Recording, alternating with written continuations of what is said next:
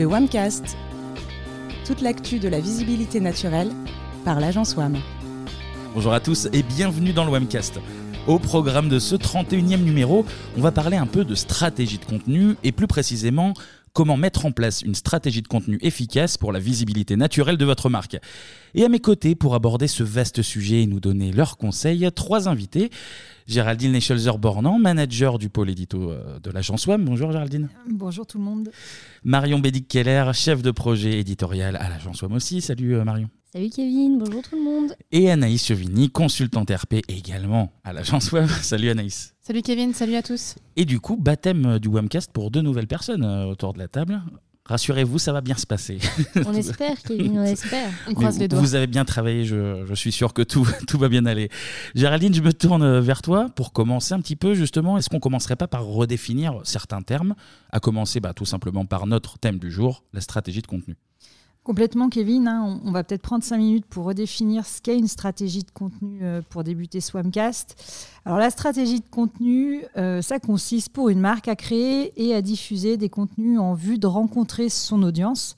Euh, tous les formats, hein, que ce soit des articles de fond, des vidéos, des interviews, des livres blancs et, et bien sûr des podcasts, Évidemment. euh, sont, sont envisageables. Et d'ailleurs, chez WAM, nous défendons vraiment cette pluralité du format. Le seul impératif, ben, bien choisir les formats, les bons formats pour toucher sa cible et atteindre son ou ses objectifs. Oui, d'ailleurs, euh, pour donner des exemples pour appuyer ce que tu viens de dire, Géraldine, euh, donc vous avez par exemple euh, l'infographie qui permet de traiter un sujet technique de façon plus simple, on va dire, et pédagogique, car on sait bien qu'une image vaut mille mots. hein. Et on peut aussi parler de l'interview vidéo, qui est aujourd'hui en fait le format parfait pour rassurer les cibles dans certains domaines d'activité, mais aussi pour se démarquer de la concurrence sur des secteurs ultra concurrentiels. Et si on se réfère à ce qu'on fait aujourd'hui, sans vouloir nous faire de la pub déguisée, Non, hein, c'est- pas notre genre. Pas notre- pas du tout. Euh, bah, le podcast, qui est le support parfait pour prendre la parole sur des sujets où il y a besoin d'échanges et de regards d'experts. Je rebondis d'ailleurs sur ce que disent euh, Géraldine et Marion pour préciser qu'en RP, euh, le format il est lui aussi primordial. On a encore tendance à penser que le communiqué de presse, euh, c'est le seul document qu'un ou une attachée de presse envoie aux journalistes, ce qui est plus tout à fait vrai aujourd'hui. Euh, alors oui, on a le communiqué de presse qui est encore très utilisé, mais on diversifie aussi nos types de contenus en fonction de nos objectifs et surtout des sujets qu'on traite. Euh, quand on veut parler d'une actualité sous un angle économique, par exemple, on peut faire un sondage ou une infographie. Et on a aussi euh, de plus en plus recours au format audiovisuel, comme la photo ou la vidéo, pour communiquer sur des produits. D'accord. Géraldine, tout à l'heure, tu parlais d'atteindre son ou ses objectifs. Alors justement, bah, ça peut être quoi ces fameux objectifs? Bah, Aujourd'hui, les, les marques en fait doivent développer euh, leur visibilité naturelle. hein. Autrement dit, tous les canaux non payants. Alors dans le métier, dans le milieu, dans ce qu'on veut, on appelle ça l'inbound marketing. Euh, les marques qui font appel à nos services ont essentiellement besoin d'accroître euh, leur trafic organique. Mais pas que. Euh, certaines nous contactent également pour développer leur image de marque. Et du coup, le contenu hein, est le meilleur moyen de servir ces objectifs, quels qu'ils soient. Mm. Et du coup, bien évidemment, en fonction euh, de l'objectif, nous activerons bah, plutôt des, contenus marketing qui vont tenir compte en, en amont des besoins informationnels de l'audience ciblée. Dans ce cas-là, bah, vous l'aurez compris, hein, euh, on, on répond plutôt à une demande en visibilité organique qui est travaillée du coup en corrélation avec nos équipes du SEO. Et euh, quant au brain content, hein, lui permet plus de communiquer ou de toucher euh, son audience en mettant en avant l'historique de la marque, ses valeurs, son savoir-faire, sa déontologie, sa plus-value, enfin, tout ce qui crée cette marque. Hmm. Voilà. Et d'ailleurs, pour compléter ce que tu dis, Géraldine, parce qu'on est super complémentaires aujourd'hui, je pense. Ça commence très bien. J'ai vraiment l'impression. On, on dirait que tout est écrit. je, vous- je vous laisse gérer. pas Je vous laisse gérer. Euh, bah, donc, la plupart de nos clients nous demandent aujourd'hui des contenus de marque et des contenus pour leur euh, visibilité organique. Donc, on a même parfois des mix, car sur certaines thématiques, bah, il y a un contenu qui peut être purement marque, mais qui peut aussi en même temps aider à améliorer la visibilité de la marque concernée. Donc, par exemple, parce que aussi j'aime bien les exemples. euh, Fais-toi plaisir. Oh non, mais je me fais plaisir, tu vois, je, je suis moi-même. Euh, J'ai un client donc, qui propose des services à destination des pros et qui travaille aujourd'hui beaucoup sur son engagement RSE. Donc à la base, c'est du contenu purement brand, hein, le RSE. Mais aujourd'hui, en fait, c'est un type de contenu qui lui permet aussi de trouver des clients. Parce qu'aujourd'hui, les clients eux-mêmes cherchent à faire appel à des entreprises RSE. Ouais, complètement. Alors, euh, effectivement, on est encore complémentaires parce que je vais lui dire c'est ça. Mais, euh, mais ce qui est important, oui, c'est que les deux sont complémentaires hein, et contribuent vraiment à améliorer euh, l'image et l'autorité de la marque de, de, façon globale. Et je pense qu'Anaïs rebondira là-dessus aussi. ça serait dommage de les opposer. Euh, juste une petite parenthèse quand même pour finir, et pas des moindres, hein. toutes les stratégies de contenu, quelles qu'elles soient, qu'elles soient activées pour l'organique euh, et ou l'image, elles ont quand même un, objectif qui est commun, c'est le résultat. Mmh. Euh, et ce résultat, il est soit qualitatif, soit quantitatif. Hein. Dans ce cas-là, on mesure le trafic, la position, la conversion, la prospection, la popularité, tout ce qu'on veut. Mais il y a toujours une notion d'héroïsme derrière quand on engage une stratégie de contenu. Et euh, c'est d'ailleurs pour cette raison euh, que tous les pôles de l'agence WAM travaillent conjointement autour du même objectif client, que ce soit SEO, édito, RP euh, ou data. D'ailleurs, moi en RP, je m'appuie beaucoup sur les contenus éditoriaux pour donner aux journalistes des informations qu'on appelle à forte valeur ajoutée, c'est-à-dire que je vais intégrer dans mes envois de communiqués de presse, bon, on y revient quand même au fameux communiqué de presse, hein, des contenus qui sont en lien avec le sujet traité et qui vont permettre aux journalistes, mais aussi et surtout à ses lecteurs, parce qu'en fait, c'est à eux qu'un journaliste pense quand il lit un communiqué de presse, euh, de pouvoir approfondir le sujet et la lecture. Donc ça peut être une infographie, comme on l'a dit juste avant, euh, mais aussi tous les articles qui ont été rédigés par le pôle éditorial et qui traitent du même sujet que mon communiqué de presse, que je vais pouvoir intégrer directement à mon envoi sous forme de lien cliquable. Et euh, du coup, pareil de mon côté. Donc, je m'appuie sur ce que fait Anaïs côté RP pour construire ma stratégie édito. Mais on vous détaillera tout ça plus tard dans le podcast. Je tease un peu. Hein. voilà. tu fais tout très bien. Ouais, non, mais tu vois, je, vous fais rire en plus, c'est cool. Kevin, tu peux partir, je pense. Non, mais oui, je, vais, je, vous laisse la place. Ah euh, mais euh, ouais, ce qu'il faut vraiment retenir, c'est qu'en fait, on ne travaille pas euh, chacun de notre côté chez WAM. On, en fait, on se focalise sur l'objectif initial du client et toute notre strate globale en découle. Euh, c'est vrai qu'on peut vite euh, se mettre chacun de notre côté pour travailler sur notre partie, et on l'a eu fait hein, euh, d'ailleurs, je me souviens très bien. Mais du coup, on a testé et ça fonctionne pas. Il faut vraiment qu'on travaille tous ensemble autour de la stratégie de contenu pour que, pour que ça fonctionne en fait. D'accord. Bon, merci à toutes pour tous ces rappels en tout cas. Et pour être encore un petit peu plus précis, plus, plus concret, comment est-ce que vous procédez, alors chacune à votre niveau, pour, pour monter justement une stratégie de contenu? Géraldine, côté édito alors, côté édito, alors je, vais, je vais devancer un peu ce que veut dire Marion, parce que Marion rentrera plus dans le concret après, hein, mais, mais dans, un, dans un premier temps, on va effectuer une préanalyse en amont de la mise en œuvre de la stratégie de contenu. Et on débute euh, en quelque sorte par une autopsie euh, du contexte de la marque. Hein. On va d'abord appréhender son secteur d'activité, on va déterminer et qualifier ben, tous les concurrents à suivre. J'insiste sur euh, la qualification, hein, puisqu'on ne suit pas tous les concurrents, mais bien évidemment ceux qui nous paraissent les plus pertinents. Et puis ensuite, bien évidemment, on va s'immerger dans le métier de la marque pour euh, mieux le comprendre. Oui, d'ailleurs, je rebondis sur ce que tu viens de dire. Elle rebondit pas mal aussi. je suis insupportable en fait. Euh, non, c'est pour préciser qu'effectivement, on a tendance à penser que les concurrents commerciaux, donc ceux qu'on rencontre dans la vie de tous les jours, sont forcément les mêmes que sur le web, mais en fait, c'est pas tout à fait ça.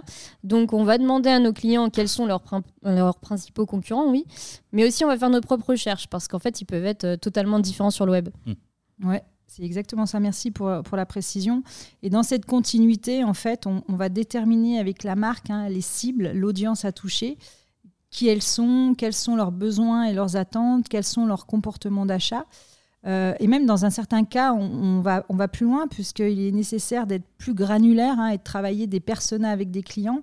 Parce que plus la cible va être qualifiée, mieux on va, on va parvenir finalement à la toucher, et ce, quel que soit l'objectif fixé.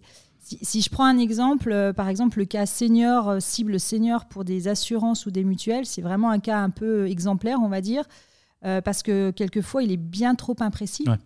un senior, c'est quoi Aux yeux de l'INSEE, hein, c'est une personne âgée de 55 à 65 ans. Et entre 55 et 65 ans, on n'a pas du tout les mêmes besoins, que ce soit des besoins médicaux, des besoins de vie. Euh, on peut être aidant, on peut être nous-mêmes, euh, j'allais dire, euh, malade ou avoir des enfants à charge. Bon, on n'a vraiment pas les mêmes besoins. Et du coup, il est, vraiment nécessaire de préciser cette cible pour pouvoir la toucher et, lui donner, j'allais dire, matière à, convertir. Et une fois que le contexte est posé, comment on avance alors, Marion? Bah, du coup, là, on va rentrer dans la partie la plus technique, celle que j'adore évidemment. Euh, donc, une fois qu'on a le contexte, on va pouvoir analyser tout ce qui fait, ce qui fait de bien, en fait, mais aussi de moins bien donc que ce soit chez le client ou les concurrents. Et généralement, on fait cette analyse à plusieurs avec donc euh, le SEO, euh, l'édito et euh, les RP, mais je laisserai Anaïs vous en parler après. mais côté édito, on va d'abord aller regarder les éléments de contenu sur le site web du client. Donc entre autres, est-ce que les pages services, offres, produits sont bien construites et bien rédigées? Et on fait aussi pareil du côté des actualités des conseils. Euh, donc on regarde le balisage, par exemple qu'il n'y ait pas plusieurs H1, parce qu'on l'a vu hein, souvent. C'est pas toi Kevin qui nous dira ça, je pense, quand tu fais tes petites optimisations. ça arrive parfois. Voilà. Que les sous-titres soient bien des H2, des H3, etc. Que le maillage interne euh, soit présent, que les éléments chauds du contenu, comme le titre, les sous-titres, utilisent bien les expressions clés, etc. Et ensuite, euh, l'étape suivante, après avoir fait tout ça bah, du coup, on s'attarde vraiment euh, sur les textes en eux-mêmes. Donc, on se pose des questions du genre euh, est-ce que la lecture est facile? Est-ce que le contenu est complet? Est-ce qu'on a la réponse à ce qu'on cherche? Est-ce que le format est adapté?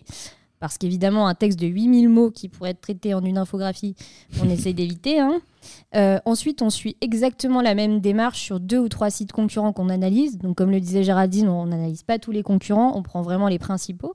Et avec ces analyses, on en retire des bonnes pratiques à reprendre sur le site et au contraire des mauvaises pratiques aussi à ne pas reprendre, ce qui en fait nous permet de construire une stratégie euh, globale adaptée. Ouais, du coup, il faut vraiment, vraiment jamais lâcher euh, l'idée de, de, proposer une stratégie hein, vraiment liée aux objectifs. Hmm. Oui, carrément, on perd jamais de vue les objectifs. Donc, euh, justement, après la partie bonne et mauvaise pratique, on va aller faire un petit tour du côté de la SERP, donc des résultats de recherche. Et comme on s'est bien renseigné sur notre client, on connaît les thématiques sur lesquelles il doit aller. Et c'est en fonction de ces thématiques qu'on va aller taper plusieurs requêtes pour analyser l'apparence de ces résultats de recherche. Et donc là, on fait, euh, on fait un petit peu euh, Sherlock. Euh, on va regarder un peu tout ce qui se passe. Donc on regarde la présence des liens AdWords, s'il y a beaucoup d'images ou de vidéos, s'il y a des positions zéro. On va regarder aussi quels sites sont positionnés en premier sur les résultats organiques, les PAA, qu'on appelle aussi autres questions posées en français. Et avec tout ça, on peut construire l'analyse. Donc en fait, ce qu'il faut comprendre, c'est que c'est pas parce que des expressions sont ultra recherchées que c'est forcément pertinent de s'y positionner d'un point de vue édito. Est-ce que tu aurais un, exemple à nous donner pour qu'on comprenne un petit peu euh, mieux tout ça, un peu tout ton travail? Alors oui, euh, par exemple, j'ai un client qui est pas très connu dans le secteur des logiciels, mais qui voulait se positionner sur des requêtes fortement génératrices de contenu, mais surtout ultra concurrentielles. C'est le problème, euh, c'est qu'il y a beaucoup de liens AdWords et des concurrents indétrônables qui ont une forte notoriété. Donc aujourd'hui, c'est impossible de se positionner sur ces requêtes pour mon client parce qu'il ne fait pas d'AdWords, parce qu'il n'a pas la même notoriété que ses concurrents. Alors déjà, là, il faudrait faire appel à Anaïs pour travailler sa notoriété. Hein. Bien sûr. Toujours. Euh, mais côté édito, on va faire aussi des choix plus précis parce que c'est pas impossible de se positionner. Hein, attention, c'est tout à fait faisable, mais il faut faire des choix. Donc on va d'abord aller chercher des requêtes plus longues et plus précises qu'on qualifie de longue traîne si vous connaissez un peu le SEO, euh, pour qu'ils puissent se positionner plus facilement. Donc c'est intéressant parce que bout à bout, ces recherches, en fait, elles vont permettre à mon client de bien se positionner, de se faire connaître, de drainer du trafic, et ensuite, après, on pourra aller taper les requêtes plus concurrentielles. Je pense qu'en fait, il faut être moins gourmand, mais plus stratégique quand on veut que sa stratégie euh, de contenu fonctionne, en fait. Hein. Pareil, inutile de faire du texte en pagaille quand on voit que la SERP, donc les résultats de recherche, euh, est remplie d'images et de vidéos. Eh ben merci pour, euh, pour ce point complément. Tu vois, c'était technique, mais c'était très clair finalement. On essaye. Anaïs me tente vers toi. Côté RP, ça se passe comment alors? Eh ben en fait, c'est assez similaire euh, à la démarche édito finalement. Donc je ne vais pas répéter ce que Géraldine et Marion ont parfaitement bien décrit, mais quand on veut construire une bonne stratégie RP, on doit bien sûr toujours commencer par analyser le secteur de la marque, donc comme en édito. Euh, je regarde sa position sur son marché et par rapport à ses concurrents. Et là aussi, je, vraiment, je sélectionne euh, trois ou quatre concurrents qui sont vraiment présents sur le marché. J'identifie son positionnement Qu'est-ce qui fait la différence de cette marque et ses forces par rapport à ses concurrents?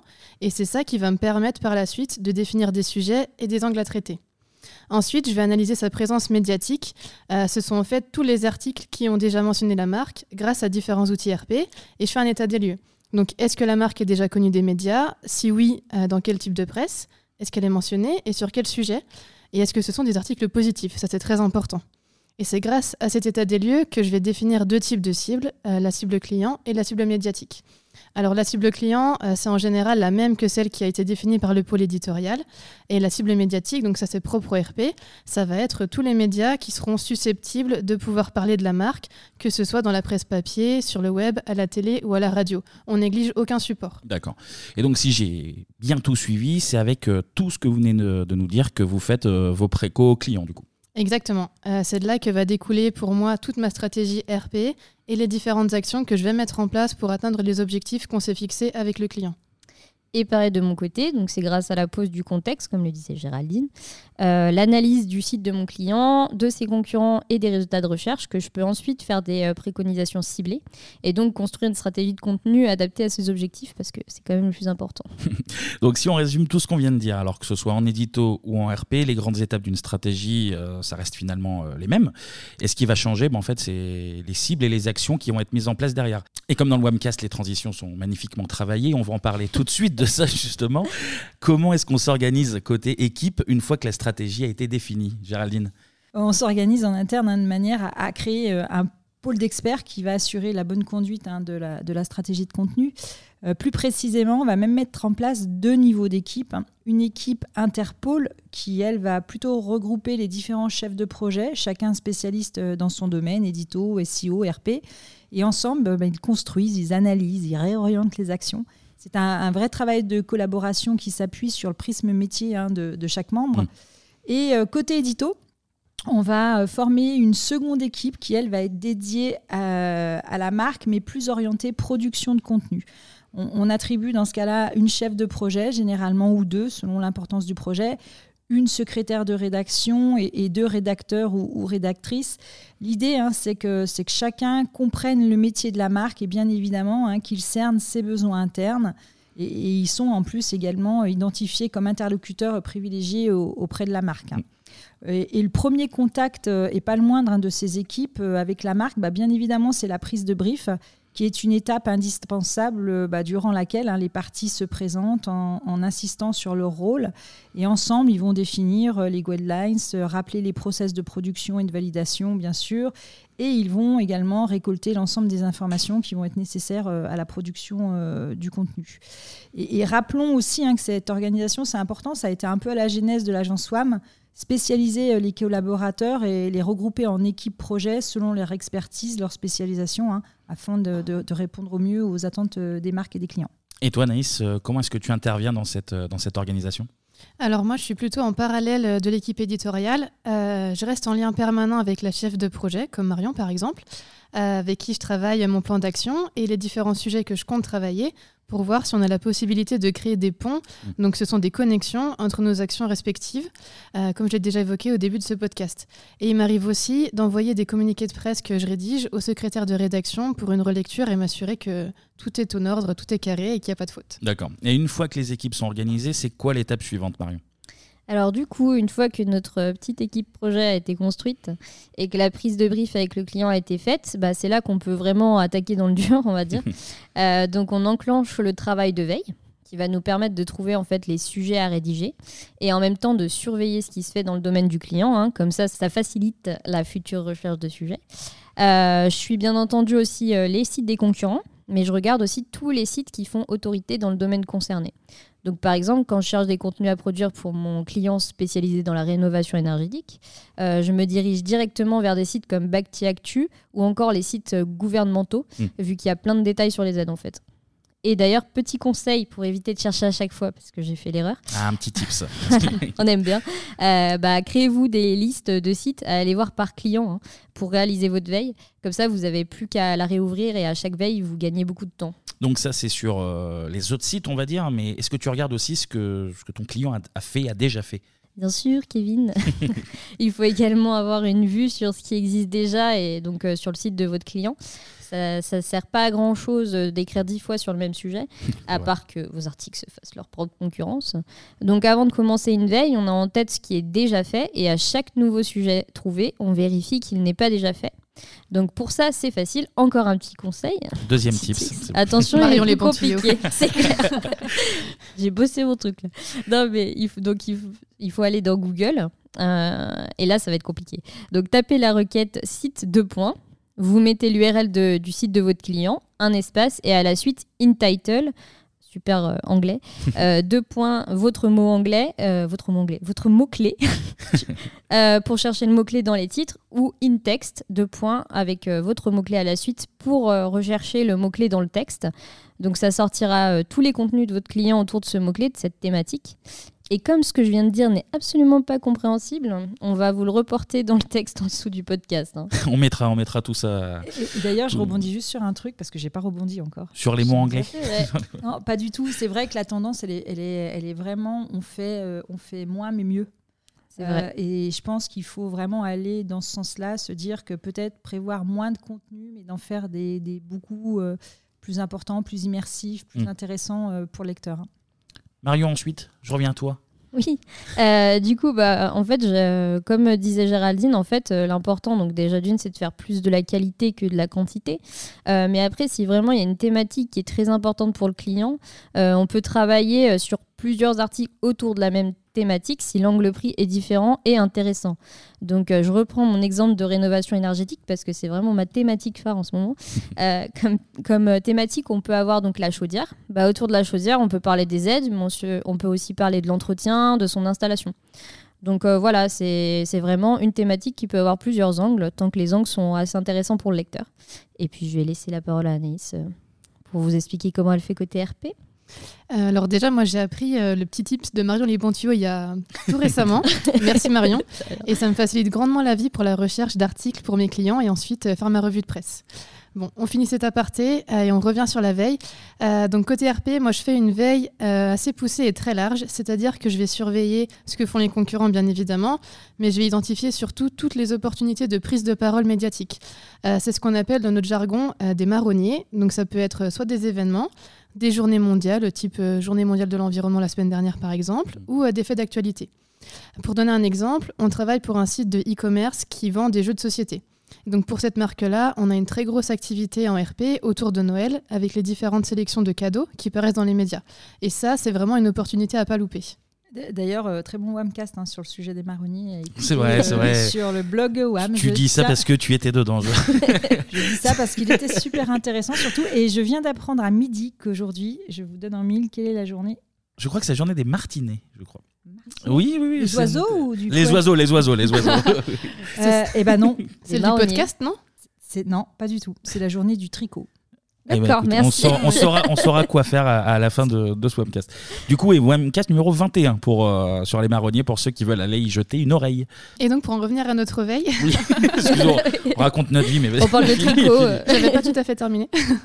euh, et plus spécifiquement, euh, en RP, toujours, je surveille ce qu'on appelle les calendriers rédactionnels. donc, ça, c'est vraiment différent des, des calendriers éditoriaux, donc à ne pas confondre. Un calendrier rédactionnel, c'est le planning de tous les gros dossiers à apparaître dans un média sur toute l'année. On a un outil qui nous permet de voir donc tous ces calendriers rédactionnels euh, de tous les médias et qui nous aide donc à planifier nos actions RP en fonction de ces dossiers à apparaître. Euh, par exemple, si on travaille pour une entreprise qui vend des barbecues, on sait qu'on va avoir une grosse activité RP à partir du printemps et tout au long de l'été, avec des dossiers autour des repas estivaux mmh. ou euh, des aménagements de jardin qui paraissent chaque année dans la presse à cette période-là. C'est donc sur ces moments-là, donc ces temps forts, qu'on va concentrer nos efforts euh, grâce à ces calendriers rédactionnels justement qu'on aura identifiés en amont. Le but, c'est de fournir aux journalistes les bonnes informations au bon moment où ils en ont besoin. Euh, on le répète souvent, mais l'art des RP, c'est de délivrer le bon contenu au bon moment et à la bonne personne. Et sans ces trois impératifs, euh, ça ne peut pas marcher. Et une fois que vous avez fait votre veille, que vous avez vos calendriers rédactionnels, qu'est-ce que vous faites de tout ça? Alors moi, je définis mon rétro-planning euh, sur six mois en général, euh, parce qu'au-delà, il y a trop de variables qui peuvent changer pour qu'on puisse s'y fier. Et euh, donc en RP, on est tributaire des dates de bouclage des magazines. Donc si je veux que mon client y paraisse dans un média en particulier, je dois anticiper mon action en fonction de la périodicité de ce média. C'est pour ça que je planifie parfois l'envoi d'un communiqué de presse plusieurs mois à l'avance, parce que les magazines trimestriels, par exemple, bouclent leur numéro trois mois avant leur parution.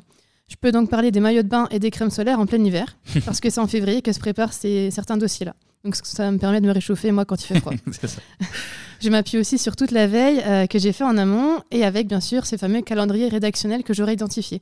En fait, c'est un peu un jeu de Tetris pour faire coïncider impératif de bouclage, marronnier et actualité du client. Il faut vraiment bien anticiper. Et toi, du coup, Marion, euh, comment ça se passe alors Bah, du coup, je reviens aussi sur la veille, parce qu'on aime bien parler de veille ici. Euh, non, mais j'ai oublié de le dire, mais en fait, je m'appuie sur les calendriers rédactionnels et rétro-planning d'Anaïs quand je travaille parce que, avec elle, parce que du coup, ils sont généralement faits en amont de ma veille. Donc ça donne des idées sur la saisonnalité du client, mais aussi parfois de nouveaux sujets que j'ai pas exploités. Pique des idées, quoi. Oui, c'est ça, exactement. mais mon travail euh, nécessite euh, ça, hein. piquer des idées. C'est mon travail. Au-delà de donner des bons tuyaux, elle est piqueuse. Oui, oui c'est ça. Elle fait tout, elle fait Je regarde les bonnes pratiques des gens et euh, ce que fait Anaïs, et voilà. non, mais sinon, pour notre client commun autour du barbecue, donc, comme le disait Anaïs, on sait que c'est euh, très saisonnier, euh, mais il y a plusieurs temps forts. Donc, la réflexion pour l'achat d'un barbecue, l'achat du barbecue, l'utilisation et l'entretien du barbecue. Et tout ça, ça se retrouve dans le travail d'Anaïs, et donc ça me permet d'anticiper les contenus. Et une fois que la veille est terminée, c'est quoi l'étape suivante alors? Alors du coup, une fois que la veille est terminée, on s'attaque à ce qu'on appelle le plan de publication euh, éditorial. En fait, c'est une sorte de planning des futurs contenus à apparaître, mais c'est très détaillé. Donc attention, je vais faire un listing. Donc dedans, on y retrouve euh, les sujets sélectionnés. Donc généralement, je rédige euh, directement le H1. Euh, les angles du contenu qui peuvent être plus ou moins détaillés selon les clients et la complexité de son domaine. Parfois, je donne juste quelques indications de rédaction et parfois, je fournis carrément le plan de publication quand c'est nécessaire. Surtout quand la production se fait chez le client pour qu'il produise des contenus qui sont en fait en accord avec notre stratégie. Hein. Mmh. la date de rédaction, la cible visée, comme le disait Géraldine, elle peut être multiple. Euh, parfois, je fournis aussi le CTA, quelques idées de maillage. Call to action. Voilà, les call to action. Euh, les sources utilisées pour la rédaction, donc là, ça peut être des sites web, des sources internes du client, des PDF, euh, vraiment tout ce qu'on ce qu'on veut, tant que ce sont des sources fiables. et les mots-clés sur lesquels se baser pour la rédaction quand il s'agit donc de contenu pour améliorer la visibilité organique. Donc voilà, on adapte vraiment le plan de publication et le niveau de détail en fonction de nos clients. Et avant la rédaction, bien entendu, on fait valider le plan par notre client. Et une fois que les sujets sont validés, ça part en rédaction chez nous, si la rédaction est chez nous. Voilà, et, pour compléter ouais, ce que dit Marion, hein, les contenus sont rédigés par les rédacteurs euh, qui font tous partie d'une équipe projet, comme on l'a mentionné euh, préalablement. Et pour bien rédiger, bah, ils reprennent tous les éléments qui vont être mentionnés dans, le plan de publication ou calendrier éditorial. Ils reprennent également les, éléments dans le brief, hein, bien évidemment, et ils tiennent compte et des objectifs et de l'algorithme aussi Google, hein, notamment quand, euh, quand on est dans une visibilité organique, mais pas que, hein, parce que euh, c'est pour ça que j'aime pas le, nom contenu SEO d'ailleurs, parce que comme vous pouvez vous en douter, pour être lu, il faut d'abord être vu. voilà. Et une fois rédigés, les contenus passent aux mains de nos secrétaires de rédaction qui les lisent et, les envoient aux clients. Oui, d'ailleurs, ça me fait penser, je ne l'ai pas dit, mais euh, chez WAM, on utilise en fait une plateforme qui est partagée avec tous les membres de l'équipe projet et avec le client pour euh, notre plan de publication. Et en fait, ça nous permet de gérer facilement le workflow et euh, tout le monde a accès aux mêmes infos. Ouais, et d'ailleurs, on a parlé, parce qu'on parle de, de SR, de, de, chef de projet, mais la veille, notamment à l'édito, hein, est, grandement euh, aidé euh, par euh, les assistants de chefs de projet aussi qui, font un bon boulot. et justement, on parlait de cette plateforme, Marion, tu fais bien de la mentionner parce que moi, je vais piocher directement dedans les contenus que vous avez déjà produits à l'édito ou qui sont planifiés, donc qui vont être produits, ben pour soit enrichir mon communiqué de presse avec un format à forte valeur ajoutée, encore et toujours, ou alors ajuster mes prochaines actions pour qu'on puisse avoir vraiment une cohérence d'ensemble dans nos stratégies RP et éditoriales. Euh, par exemple, si je vois que pour notre client commun Marion et moi, qui vend du fuel, Marion a prévu dans son plan de publication un article sur l'entretien des chaudières. Euh, je vais essayer, moi, de mon côté, de mettre en place une action RP autour de cette thématique, donc soit par le biais d'une actualité ou d'un sondage, par exemple, pour pouvoir intégrer son article dans mon envoi aux journalistes et donc amplifier la, portée et la puissance de ce sujet auprès de la presse. Donc toi aussi, tu me piques des idées. Exactement. on fait pareil, on s'inspire l'une de l'autre. On se pique mutuellement des idées. C'est beau, c'est beau tout ça. C'est très beau. en, tout cas, j'imagine que bah, la dernière étape, et non la moindre, c'est bah, l'analyse des résultats. Marion, côté édito, ça se passe comment alors? Effectivement, donc on analyse tout. Euh, une fois que les contenus du plan de publication sont rédigés et publiés, euh, on laisse pas ça comme ça. Euh, généralement, chez WAM, on fait un comité de pilotage par trimestre avec nos clients, où on regroupe tous les chefs de projet dédiés aux clients et où on présente, euh, encore aux clients, j'aime bien dire ce mot, euh, les chiffres de nos actions. Le client est roi. Voilà, c'est ça. le client est roi dans toutes les, dans toutes les phrases. C'est ça. Euh, donc, côté édito, on suit plusieurs KPI classiques, mais on se focalise généralement sur plutôt la partie blog actualité, parce que les pages, catégories, offres, etc. sont généralement plus suivies par le SEO. Parce que c'est plus technique. Mm. Donc nous, on a plus euh, la partie éditoriale euh, sur euh, le blog et les actus. Euh, du coup, nous, ce qu'on suit, ça va être le nombre de contenus rédigés vs ceux qui ont été publiés. Car évidemment, on ne peut pas avoir de résultats si les contenus bah, ils sont pas en ligne. voilà. C'est logique, Logique. mais c'est vrai. C'est important de le rappeler parfois. Oui, voilà. Petite. euh, petit Marion Les. Bons Tuyaux est de retour. Ça va être mon nouveau, mon nouveau nom. ça. Je regarde aussi donc le top 10 des articles qui ont le mieux fonctionné donc en matière de visite, de clics et d'impression sur le trimestre écoulé. Et à l'inverse, les articles les moins engageants parce qu'en fait, ça me permet d'avoir une vue sur ce qui intéresse ou pas les internautes Mm. et je peux m'adapter après sur le trimestre suivant. S'il y a un enjeu sur ça, donc on regarde les performances des contenus euh, de tout le site sur Discover et sur Google News. Euh, et ensuite, on se ressent vraiment sur les productions WAM, que ce soit des créations de contenu ou des optimisations, parce qu'on crée et on optimise des contenus. hein. Et du coup, on check le positionnement et le trafic de chaque contenu, les impressions vs les clics. Et si le delta entre les deux est trop grand, bah, ça permet d'aller creuser pour aller voir pourquoi. Est-ce que c'est parce qu'il y a une mauvaise métadescription? Est-ce qu'il y a une position zéro avant nous qu'on n'a pas, etc. Euh, on regarde aussi les temps de lecture par contenu, car ça, permet de savoir si nos contenus sont vraiment lus. Comme le disait Géraldine, l'intérêt c'est quand même qu'on soit lu. hein. Euh, S'il y a un enjeu de conversion et des euh, call to action positionnés, je regarde aussi les conversions de nos productions vers les pages services, offres, contacts, etc. maillées.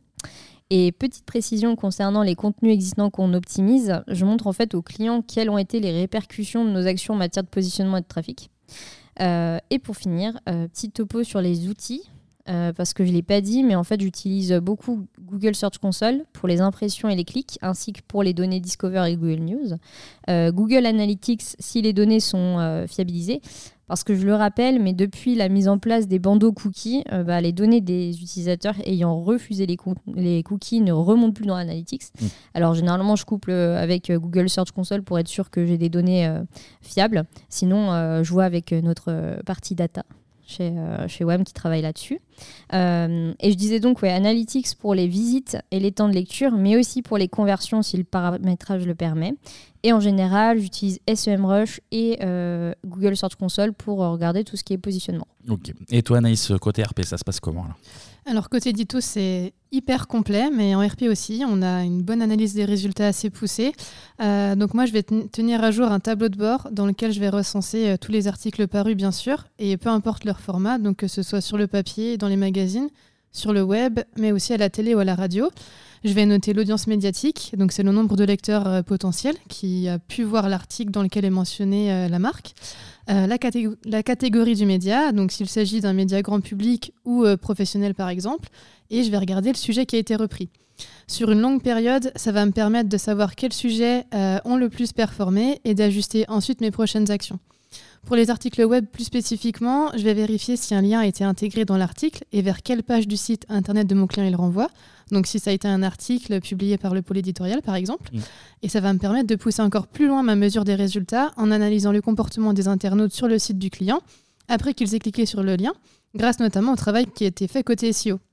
Sur l'analyse des résultats, on est vraiment sur du sur-mesure, puisque tous nos clients, ils n'ont pas les mêmes objectifs, bien sûr. Euh, on a des KPI qui ne changent jamais, comme l'audience ou la cible médiatique, mais on a aussi d'autres KPI qui sont plus spécifiques aux besoins de notre client et euh, sur lesquels on va se concentrer davantage euh, en fonction de la demande. D'accord. Après tout ça, j'imagine que vous ne poussez pas que des KPI sans interprétation. Oui, en- effectivement. En effet, le but des résultats, c'est pas juste de faire joli, mais c'est d'aller analyser ce qu'on doit faire ensuite. Donc, on regarde les chiffres et qu'il y ait des baisses, des hausses ou des stagnations, on va aller chercher pourquoi. Donc, euh, je l'ai un peu dit tout à l'heure, mais par exemple, on peut avoir une euh, très bonne position sur Google. Par exemple, on est deuxième sur une requête euh, intéressante. On a beaucoup d'impressions, mais on a peu de clics. Bon, ce qui est un peu bête parce que les clics, c'est ce qu'on veut. hein. Euh, alors, on regarde pourquoi. Est-ce que c'est parce que la métadescription, elle n'est pas assez engageante? Est-ce que c'est parce qu'un concurrent a une position zéro avant nous? Euh, Est-ce que la page positionnée euh, ne répond en fait pas réellement à la requête formulée, etc. Tout ça, en fait? Et avec ces éléments de réflexion, derrière, on va aller construire un plan d'action avec des priorités qui va aller driver notre stratégie pour le trimestre prochain. D'ailleurs, je fais pas de plan d'action euh, seul, hein, je le fais avec Anaïs euh, si on travaille ensemble, et mon homologue côté SEO, parce que je le répète, parce que j'aime bien répéter, mais pour qu'une stratégie de contenu soit efficace, ben, on ne peut pas travailler euh, chacun dans son coin sans se consulter, hein. on doit travailler autour de notre objectif commun. Géraldine, une petite conclusion? Je conclus. J'y vais. Non, non, la, conclusion, bah, on va parler peut-être chiffres en fait, parce que c'est intéressant, c'est assez factuel du coup. Euh, selon une étude HubSpot, pardon, euh, Litmus et Vistia, 70% des marketeurs investissent aujourd'hui dans, le marketing de contenu, hein, donc c'est que ça marche. 60% estiment qu'il est indispensable pour que la stratégie marketing, enfin que le contenu est indispensable dans le cadre d'une stratégie marketing de, globale. selon Demand Metrics aussi, le marketing de contenu générerait trois fois plus de leads que la publicité payante sur les moteurs. Donc en conclusion, j'ai envie de dire euh, aux marques qui hésiteraient encore de se lancer euh, que rien ne doit les arrêter, seules ou accompagnées d'une agence spécialisée. C'est beau ce que tu dis. C'est joli, c'est très très, beau. C'est une belle conclusion. On va s'arrêter là-dessus justement. Eh bien merci à toutes les trois pour, euh, pour vos explications et merci à vous surtout pour, pour votre écoute. N'hésitez pas à laisser 5 étoiles sur vos applications de, de podcast, c'est bien pour le référencement et puis écoutez, ça fait plaisir aussi, autant dire les choses. Vous pouvez retrouver ce Wamcast et tous les anciens numéros sur notre site agence-wam.fr.